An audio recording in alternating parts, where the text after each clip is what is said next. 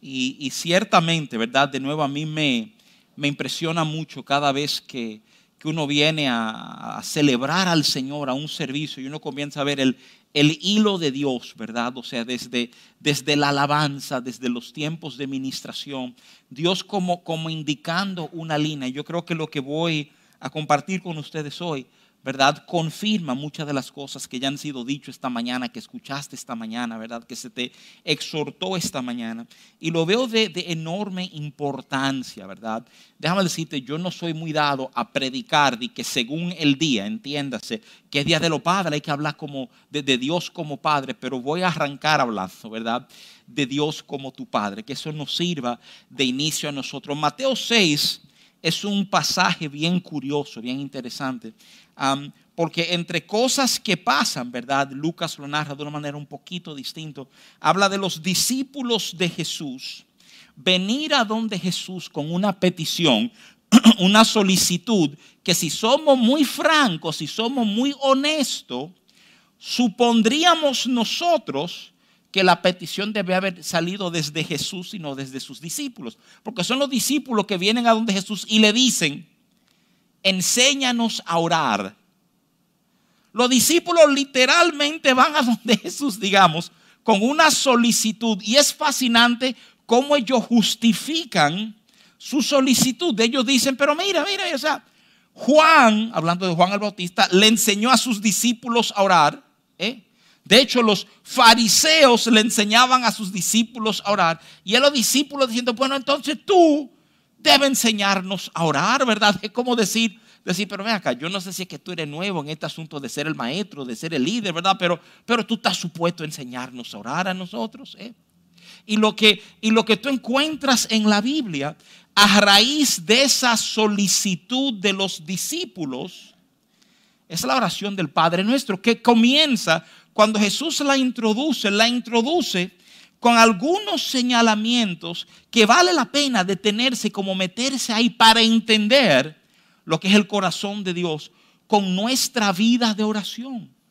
Pero basta con decirle que entre las cosas que le dices, miren, cuando ustedes vayan a orar, no usen vanas repeticiones como lo hacen los gentiles. Él está diciendo ahí, óyeme, entonces no es un asunto de repetir, de repetir, de repetir, de repetir, de repetir, de repetir. Y eso, es como si fuera un mantra, ¿verdad? Como enseñan algunas religiones. O sea, no es un tema de repetición. Y entonces he dicho yo en momentos, ¿verdad? Medio irónicamente, que lo que sigue es la oración más vanamente repetida en la historia del mundo. ¿eh? Porque ahí entonces arranca el Padre Nuestro. Y déjame, déjame simplemente, ¿verdad? Tomar un momentito para leerte lo que dice la palabra de Dios en Mateo 6 verso 9, a donde Jesús, después de dar algunas instrucciones en cuanto a la oración, dice esto, dice, vosotros pues oraréis así. Después de decirle lo que no deben hacer, vosotros pues oraréis así. Padre nuestro que estás en los cielos, santificado sea tu nombre. Así comienza, ¿verdad? O sea, Jesús, esta, esta cátedra, este modelo de oración que él deposita, ¿verdad? Sobre sus discípulos. Ellos pidieron, enséñanos a orar. Te estoy enseñando cuando vayas a orar. Comienza así.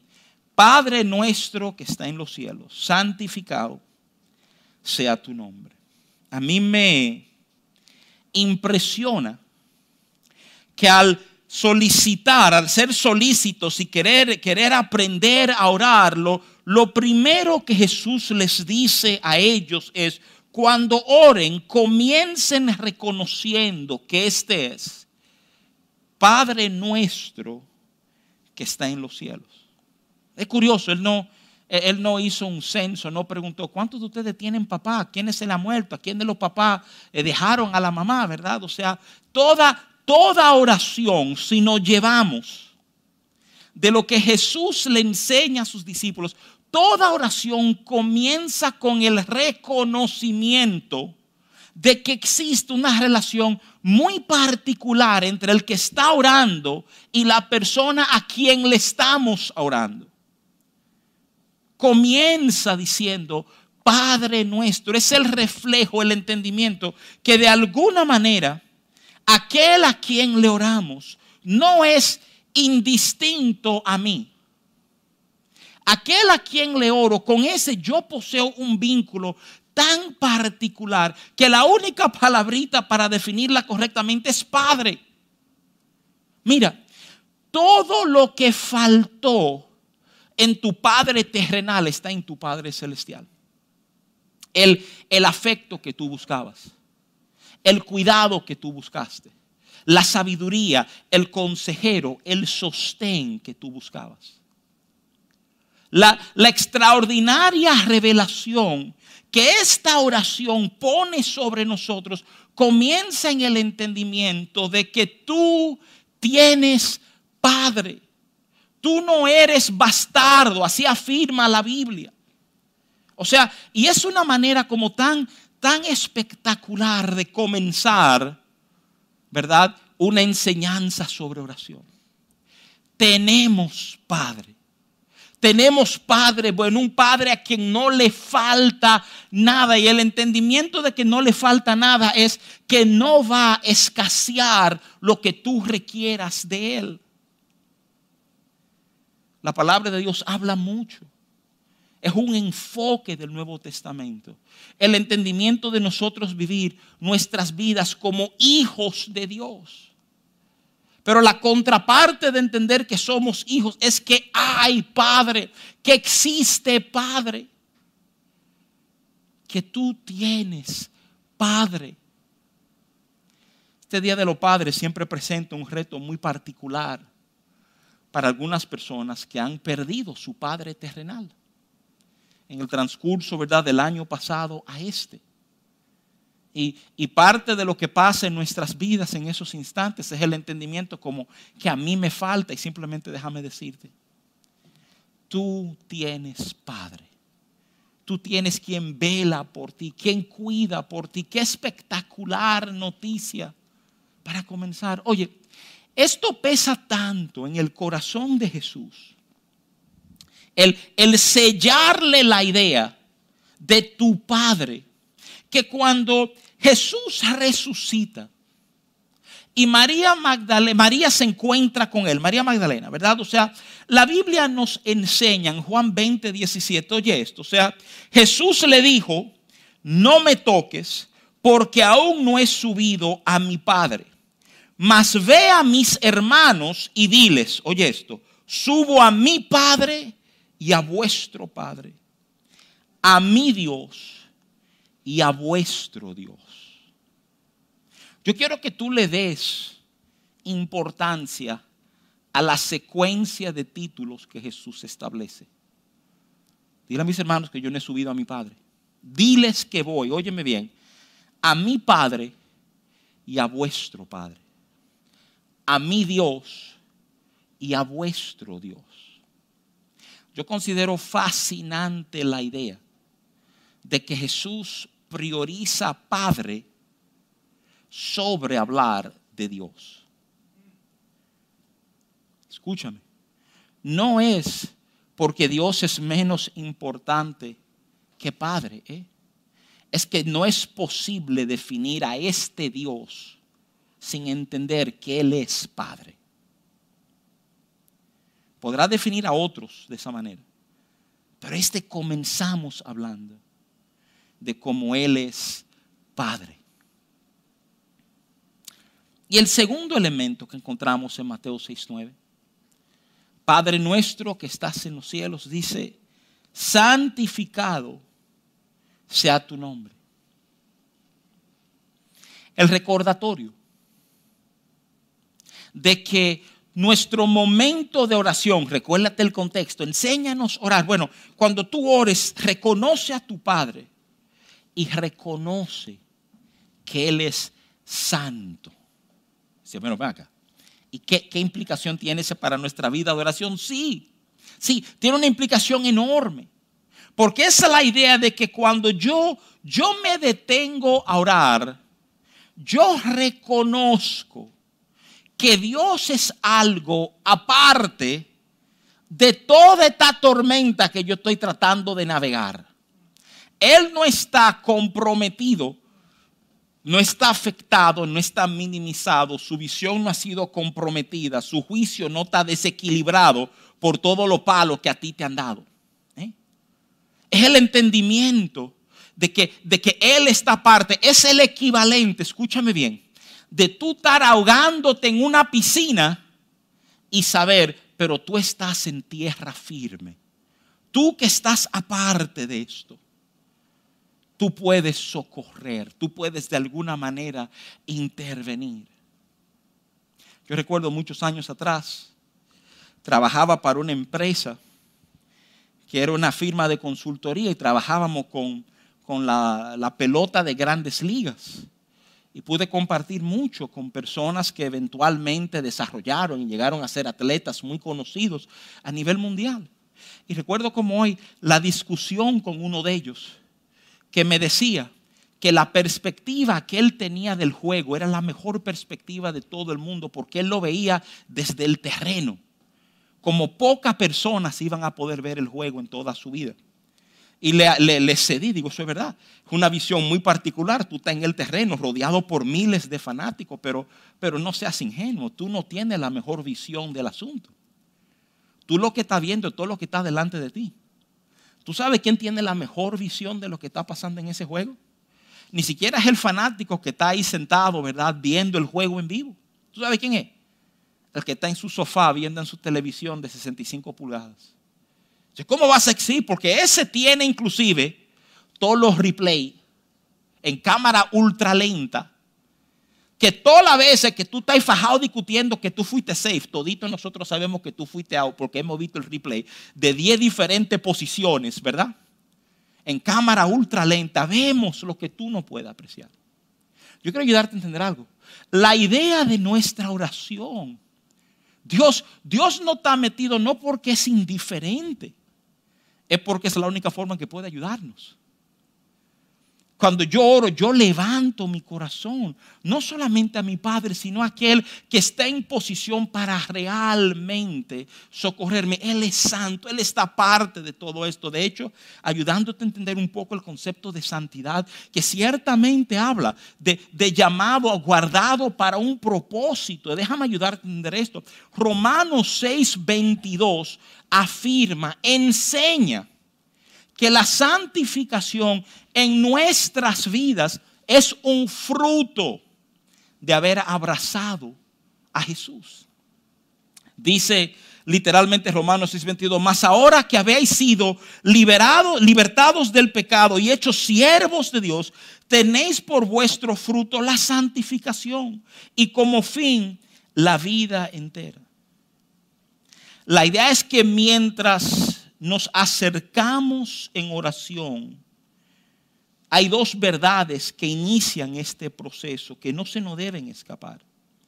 Que tenemos Padre y hay algo aparte de toda mi circunstancia que está pasando y que va a ejercer una influencia sobre mí.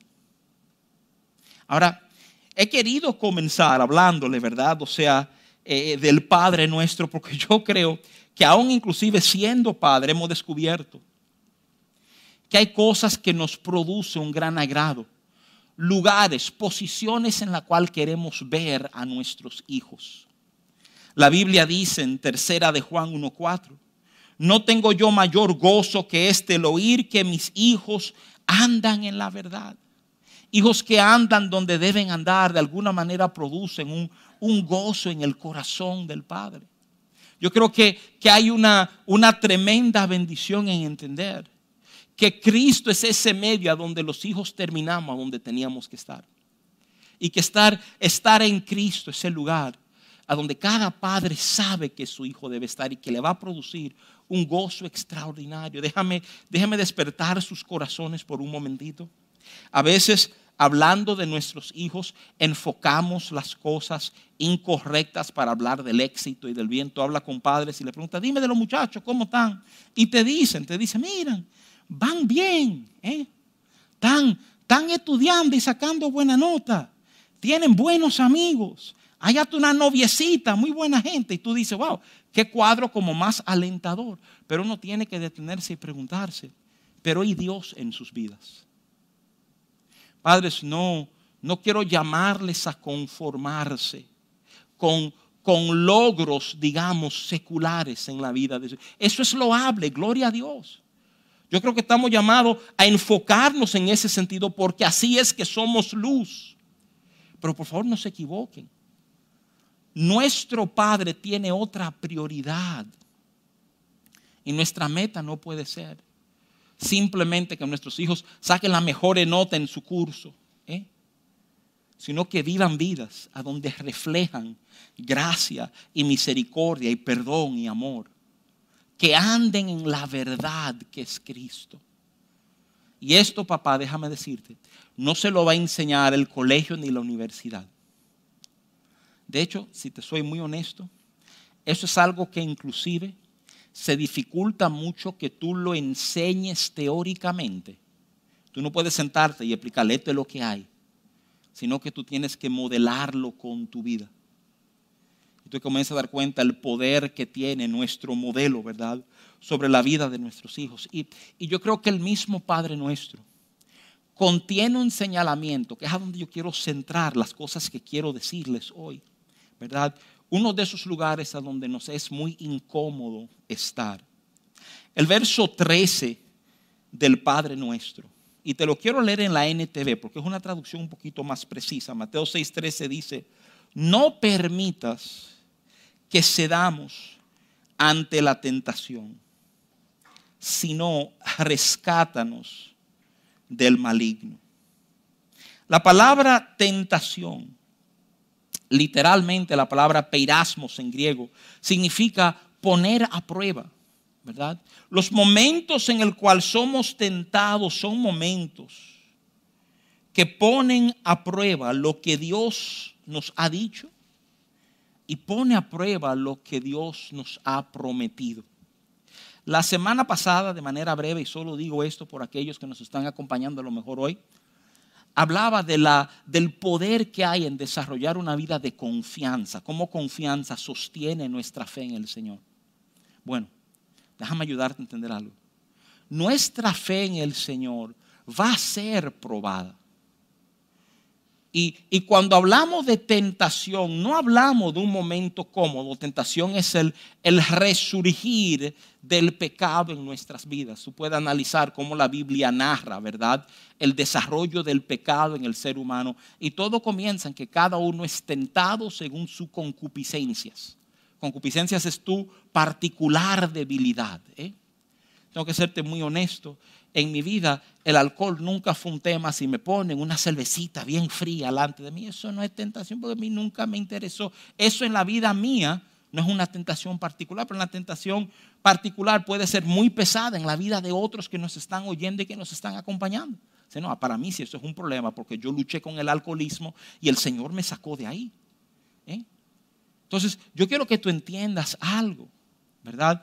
El Padre nuestro contiene ese concepto, esa parte de la oración que habla, ¿verdad? De que, de que no, no, vayamos a ser expuestos a tentación, no nos dejes caer en tentación. Es impresionante. Siempre que la Biblia, o en este contexto que habla de tentación, hay movimiento, está pegado el concepto del maligno. La palabra de Dios nos enseña, ¿verdad? En Santiago 1. Si te fuera a hablar algunas verdades sobre la tentación, déjame decírtelo de esta manera. Primero, Santiago 1.13, que dice, cuando alguno es tentado, no diga que es tentado por parte de Dios, porque Dios no puede ser tentado por el mal, ni Él tienta a nadie. ¿Eh? Claramente dice la Biblia eso. La tentación no procede de Dios, ¿eh?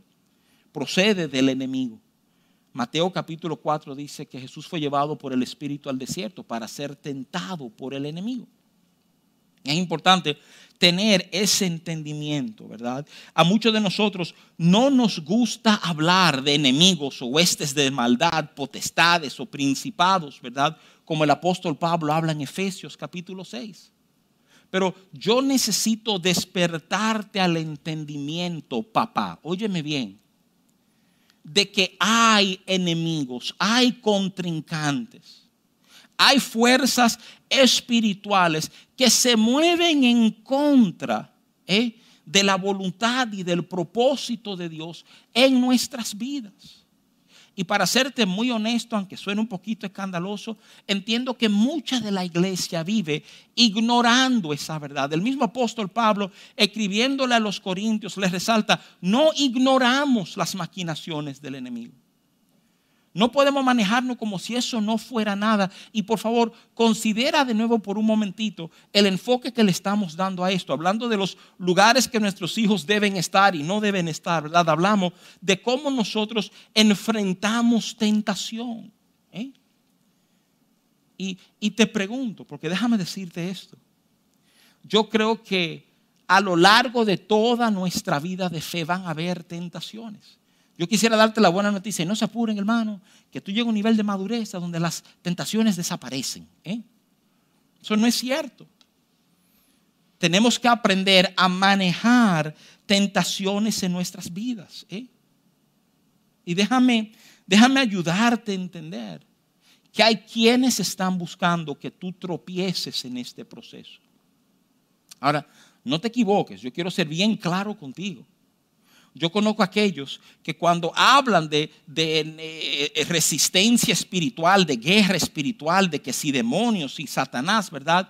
Básicamente toman toda esa pintura, esa figura de resistencia espiritual para culpar a otros de todos sus problemas y de su falta, su falta de diligencia, su falta de esforzarse en hacer lo que nos corresponde hacer y yo no, yo quiero cuidarme de dar como ese tono, ¿verdad? Yo no quiero dar el tono de que, de que imagínate, fue que el enemigo me puso trampa. Sí, el enemigo te puso trampa, pero en Cristo tú tienes un discernimiento y un dominio propio para enfrentar todo lo que el enemigo pueda presentarte.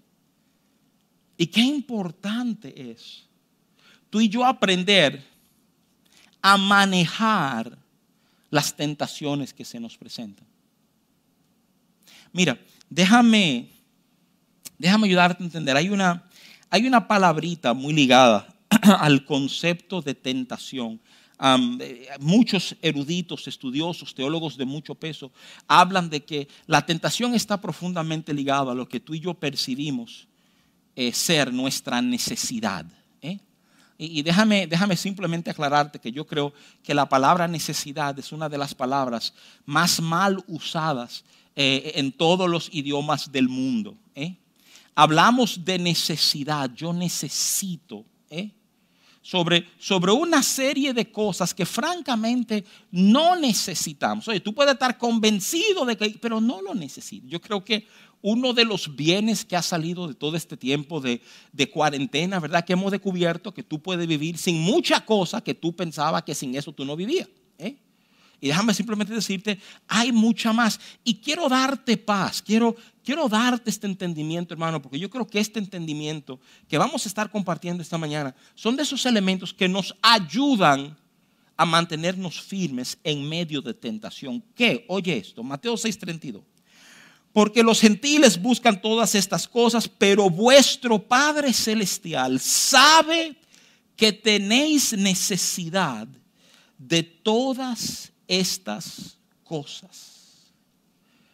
¿Qué palabras que deben infundirnos aliento? Literalmente, porque acuérdate que comenzamos hablando de santificado sea tu nombre. Uno entiende que si Dios está aparte, Dios no siempre entiende lo que está pasando. Y una de las grandes verdades que nos da Jesús en Mateo, ahí mismo Mateo 6, a donde él habla del Padre nuestro, es que él quiere que tú tengas el entendimiento de que tu Padre celestial sabe lo que tú necesitas. Y cuando tú oyes todo lo que Jesús estaba enseñando, Él estaba enseñando para que no vivamos vidas de afán y de ansiedad. Él está hablando de los pajaritos del aire. Él dice, pero mira, si los pajaritos no siembran ni cosechan y tu padre lo, oye como dice, y tu papá lo cuida a ellos, ¿cuánto más no tendrá tu papá cuidado de ti? Y, las flores nunca tejieron y mira lo espectacular que andan vestidas. Que ni Salomón en toda su gloria. Y entonces termina diciendo, los gentiles van buscando toda esa cosa. Pero vuestro Padre sabe, oye, oye, Él sabe cuál es tu necesidad. El problema es que a veces tú y yo nos sentimos que Dios no está supliendo mi necesidad, porque lo que yo estoy llamando necesidad no es lo que realmente es mi necesidad. ¿eh? No sé si hace mucho sentido, pero es así. Yo juro que necesito esto, pero Dios sabe lo que tú realmente necesites. Solo déjame decirte eso. Eso que tú realmente necesitas, Él se va a encargar de traer eso a tu vida. ¿Eh? Eso es lo que Jesús te está diciendo. Y cuando, cuando uno comienza a oír eso, uno comienza a entender ¿eh? que mi Padre sabe lo que necesito, esto me empodera para resistir las tentaciones. Es la razón por la cual Jesús, con hambre, después de haber ayunado 40 días, le dice al enemigo, convierte la piedra en pan. Jesús puede responder diciendo, espérate que yo sé quién es mi papá. Yo sé que lo que yo necesito no va a venir por tu vía, sino por la vía de Él. Yo me sostengo, no por lo que entra en mi vientre, sino por todo lo que ha salido de su boca. Esa es la primera respuesta que Jesús da frente a tentación. Pero viene profundamente acompañado de una convicción de que Dios es quien me puede sostener. Que no se trata de tú sostenerme. Eso es caer en un engaño. Eso es caer en una mentira. De hecho, si tú te acercas a Génesis 3, Génesis 13, donde vemos el engaño de la mujer, no es difícil ubicar el momento a donde todo comienza a cambiar.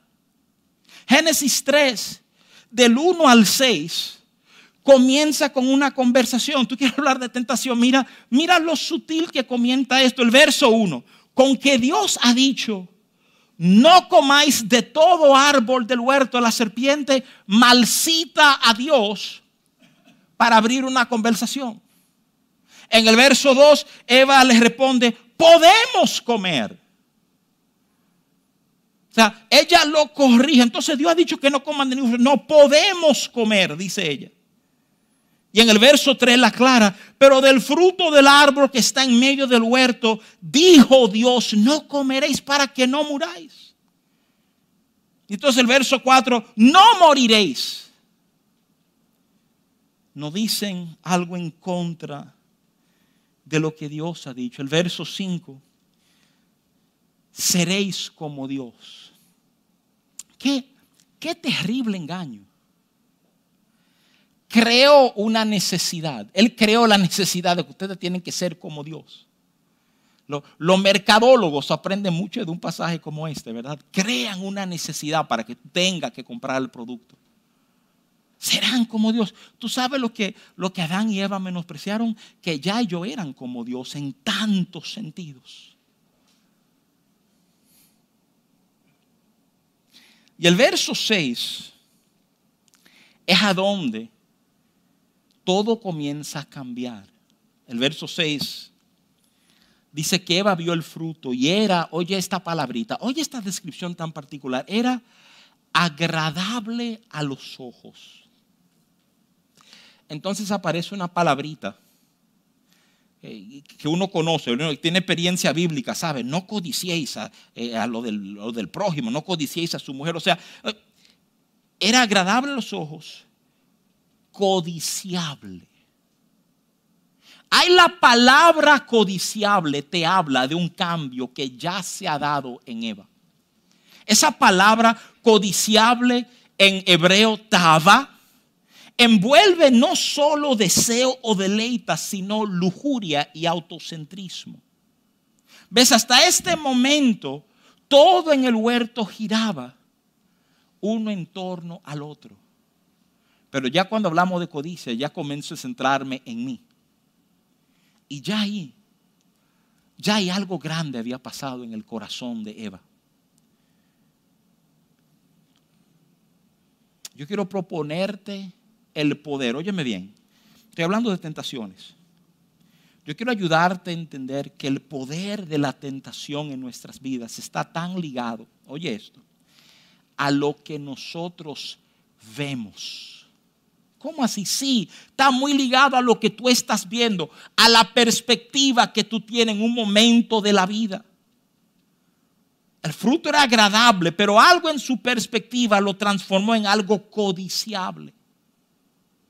Cuando tú lees el Salmo 73, y me impresiona la transparencia con que Asaf escribe en el Salmo 73. Asaf comienza diciendo, ciertamente es bueno Dios para con Israel, para con los limpios de corazón. Oye, yo sé, Dios es bueno para los que tienen su corazón limpio, Dios es bueno. Entonces, oye esto, pero en cuanto a mí, Casi se deslizaron mis pies. Por poco resbalaron mis pasos. Oye, Dios es bueno con los que tienen limpio corazón, pero conmigo pasó algo. Casi me, casi me voy de boca, casi rebalo. ¿eh? ¿Sí? ¿Y por qué? Porque tuve envidia de los arrogantes, oye la palabrita, viendo la prosperidad de los impíos. ¿Qué pasó con Asaf? En algún momento, yo no sé cuánto, él dejó de mirar lo que Dios le había llamado a mirar. Y él comenzó a mirar cómo le iba a aquellos que estaban lejos de Dios. Si tú la, la descripción de los hombres que hay en el Salmo 73, es impresionante que levantan su boca contra el cielo, ¿verdad? Se, se burlan de hacer violencia, pero a esta gente le está yendo bien. Y nosotros que hemos hablado de que de guardar nuestro corazón, nos está yendo mal. Hay, hay una tentación que comienza cuando Él fija su mirada en lo que no tenía que fijar su mirada. Conocemos lo que pasó con el rey David.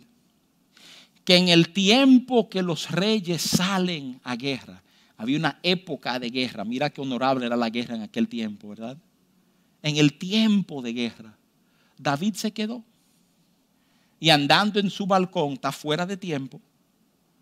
Ahí es que ve a Betsabé bañándose. Ve algo que desencadena un proceso. Señores, no es, coincidencia que Jesús habla de nuestro ojo.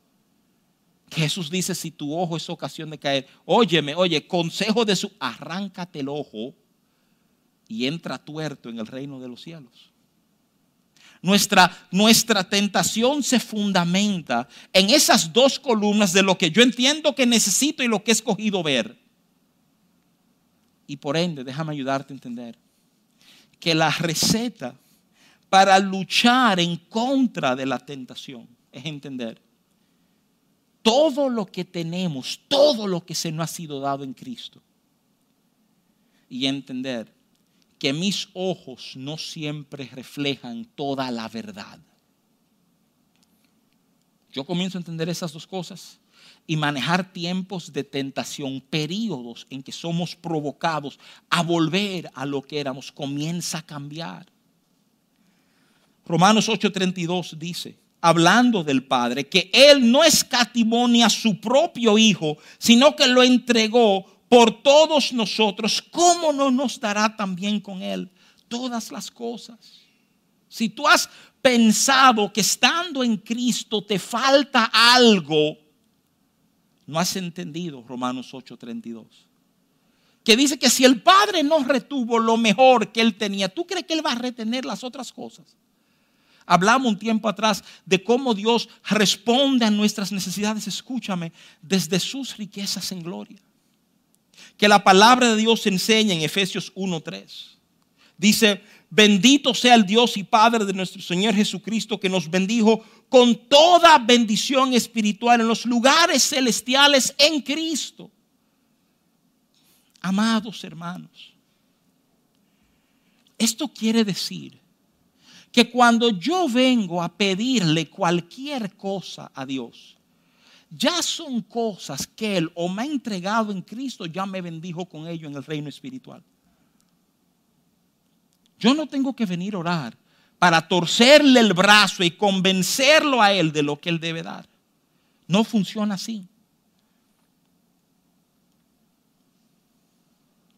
Cuando yo comienzo a entender que en Cristo yo tengo todo. Entonces, ¿qué me puede ofrecer el mundo? ¿Qué me puede ofrecer una botella de alcohol? ¿Qué me puede ofrecer que ya yo no tengo en Cristo Jesús?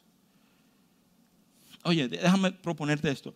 Así como hemos mal definido nuestra necesidad, hemos mal entendido todo lo que tenemos en Cristo. Es que en Cristo lo tenemos todo. El, gozo de tu vida, tu paz, el bien de tu vida, se encuentra en Él y no en otra cosa. La tentación quiere venderte que sí, que esto te va a dar un gusto y un placer y un momento y tú verás y todo después de eso va a... Es más, hasta te arrepientes después de eso, te dice. Estoy yo teniendo que aprender y, y escúchame, quiero que seamos claros en esto. Mira, cuando la Biblia enseña a un Jesús siendo tentado, oye lo que te voy a decir, porque no hace sentir ridículo en momento. Jesús responde a cada tentación. Él responde, él abre su boca y dice algo. ¿Por qué te digo esto? Para que no te quede callado. Lo digo para que no te quede callado, lo digo para que tú comiences a ver esos periodos de tentación en tu vida como un periodo de prueba, donde tú tienes que guardar, escúchame, te dije, la intención del enemigo es moverte, alejarte de todo lo que Dios te ha dicho, todo lo que Dios te ha prometido. Es un juego de posición. Toda guerra espiritual busca sacarte de la posición en la cual Él te colocó. Y de nuevo, tentación, el maligno, el concepto va junto. Es un ejercicio de fuerzas espirituales sobre mi vida. Y yo escojo no hacerme loco frente a esto. Yo sé lo que Él me ha dado. Y yo sé todo lo que tengo en Cristo. Déjame, déjame cerrar esta exhortación. Leyéndote un pasaje que yo he estado meditando mucho en estos días, viene del discurso que el apóstol Pablo da en Atenas. Frente a intelectuales, él comienza a defender fe, a defender quién es Cristo Jesús. Y una de las verdades que él establece, que yo creo que como creyentes en momentos se nos escapa, es lo que dice Pablo en el verso 28 de Hechos 17, donde él dice, porque en Él, hablando de Cristo, en Él vivimos y nos movemos y somos. Hablando, hablando de Cristo, él dice, es que tú tienes que entender que en Él es que, es que estamos, somos, vivimos, me muevo, todo lo hago en Cristo, nunca estoy fuera de Él. Él no es un Dios distante la enseñanza de comenzar toda oración diciendo Padre es justamente el cuadro de cercanía. Tú sabes que el, el, capítulo 15 de Lucas es el capítulo de los objetos perdidos. Se pierde que si una moneda, que si una oveja, que si un hijo. ¿eh? Es un retrato de cómo Dios está en búsqueda por aquellos que se han alejado, que se han distanciado, que no están en el lugar correcto. ¿eh? El, hijo pródigo, que es la última enseñanza que hay en Lucas 15, habla del despertar de corazón que recibe un joven lejos de la casa de su padre cómo ese muchacho vuelve a casa con el plan de, de ser un siervo, ¿verdad? No, no un hijo, sino un siervo. Y la Biblia pinta el cuadro de un padre, escúchame, Jesús está hablando. Y aunque ciertamente es un paralelo, con mucha propiedad de qué cada persona representa, el Padre representa a Dios. Y hasta el día de hoy, a mí me conmueve profundamente la idea de que el Padre, cuando ve al Hijo volviendo a casa, corre hacia Él. La idea del padre correr. Primero, primero, aquí hay un tema de dignidad, de honra en esas culturas, ¿verdad? Hay muchos que conocen muy bien la cultura que dicen que el padre corrió para que nadie viniera a insultar al hijo antes de que llegara a él. ¿eh? Pero, pero, y acuérdate, es una cultura, la vestimenta, batas. Eso quiere decir que el padre probablemente recogió su bata mostrando sus piernas al mundo, ¿verdad? Para correr hacia su hijo. A mí me conmueve profundamente la idea de que Dios corra hacia alguien. Que Dios corra hacia alguien. Es ahí en tentación que pedimos ayuda, es ahí en tentación que el Padre corre hacia nosotros. Déjame ayudarte a entender, amado hermano. Eh, y, y, tú sabes que yo ciertamente cuando, cuando hablo del pecado en la vida de los creyentes, resalto mucho que conozco comunidades de fe que quieren que uno se mantenga continuamente en el entendimiento de que yo soy un vil pecador y más nada. No, no, escúchame, yo fui un vil pecador, pero gracia me alcanzó. Y yo fui colocado en una postura de hijo y yo voy a reconocer lo que Dios ha dicho que yo soy y no lo que mi pasado dice que yo soy. Ahora, esto no quita que yo lucho contra tentación. Y por eso yo he querido darte, digamos, dos herramientas para ayudarte en tu lucha contra la tentación en tu vida. Primero, no es verdad que tú necesitas eso que te están vendiendo. Muchas veces el enemigo te va a pintar cosas y ha cambiado el valor de eso para que tú le hagas caso. Serán como Dios, ya eran como Dios. Entonces todo el enfoque cae en cómo Eva mira en lugar de cómo guardó lo que Dios le había dicho. Por favor, considera eso.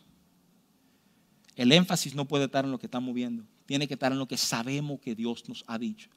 ¿Por qué? Porque yo vivo en Él, desde Él, todo es de Él. Lo que vivo, lo que hago, lo que pienso, como yo tengo un respaldo de Él en mi vivir. Segundo, tú tienes más de lo que jamás vas a poder necesitar en Cristo Jesús. ¿Cómo así? Sí. La Biblia define a Dios como el que hace más abundantemente de lo que pedimos o entendemos. Ese es Efesios 3:20. Así se mueve Dios hacia nosotros en abundancia.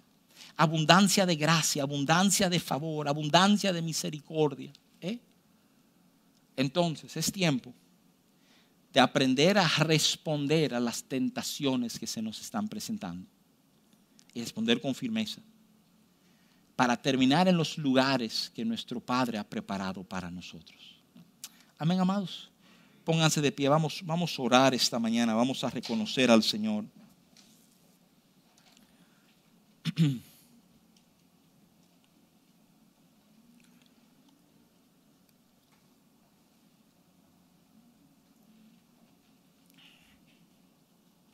Padre Santo, contamos contigo. Y yo creo que hay momentos donde a lo mejor hasta esa idea se nos escapa. Contamos con tu favor, con tu gracia, con tu mano sobre nosotros, Señor. Gracias. Porque de nuevo tu amor no nos dejó a donde nos encontró. Posiblemente hayan gente escuchándonos, Señor, que se sientan lejos de ti. Yo pido que ahora mismito, a través de tu Espíritu Santo, tú tú amarres esos corazones, haya, haya literalmente una cuerda de ti a ellos. La sensación de que, de que vuelven a casa, de que tú tienes un cuidado de ellos, de que tú has tenido pensamientos de ellos, pensamientos de bien, no de mal, para darle el fin, Señor, que tú has preparado. Padre Santo, lloro que hoy sea un día como de tomar aire y fuerzas, de entender, Señor, que ciertamente hay enemigos que se mueven en contra nuestro, en contra de tu propósito en esta tierra. Pero que mayor es el que está en nosotros que el que está en el mundo. Que en ti está todo lo que necesitamos. Que mis necesidades se suplen por tu bondad mostrada hacia mí una y otra vez. Lloro paz sobre cada corazón, Señor. Y un verdadero encuentro contigo. Cámbianos, Rey. Te necesitamos. Te encomendamos nuestra vida, Señor. Te damos gracias por todo lo que tú has hecho en el nombre poderoso de Cristo Jesús. Amén, amén, amén. Aleluya. Palabras de vida. Estábamos acostumbrados a vernos cada domingo, cada martes y en cada actividad especial. Nos encantaba ser recibido por gente cálida que nos daba la bienvenida con besos y abrazos. De esa forma entrábamos a un gran tiempo de alabanza, danza y celebración, donde nos sumergíamos en esa presencia del Señor que nos ministraba de su gran amor. Escuchar su palabra y disfrutar en hermandad era realmente un deleite. Pero el mundo se detuvo y ahora las cosas son diferentes. Sin embargo, seguimos conectados y más fortalecidos que nunca. Porque aprendimos que la iglesia no es un local. La iglesia no es el local. La iglesia eres tú. Aprendimos que este tiempo es para dar, para hacer luz y para compartir a otros de su gran bondad. Seguimos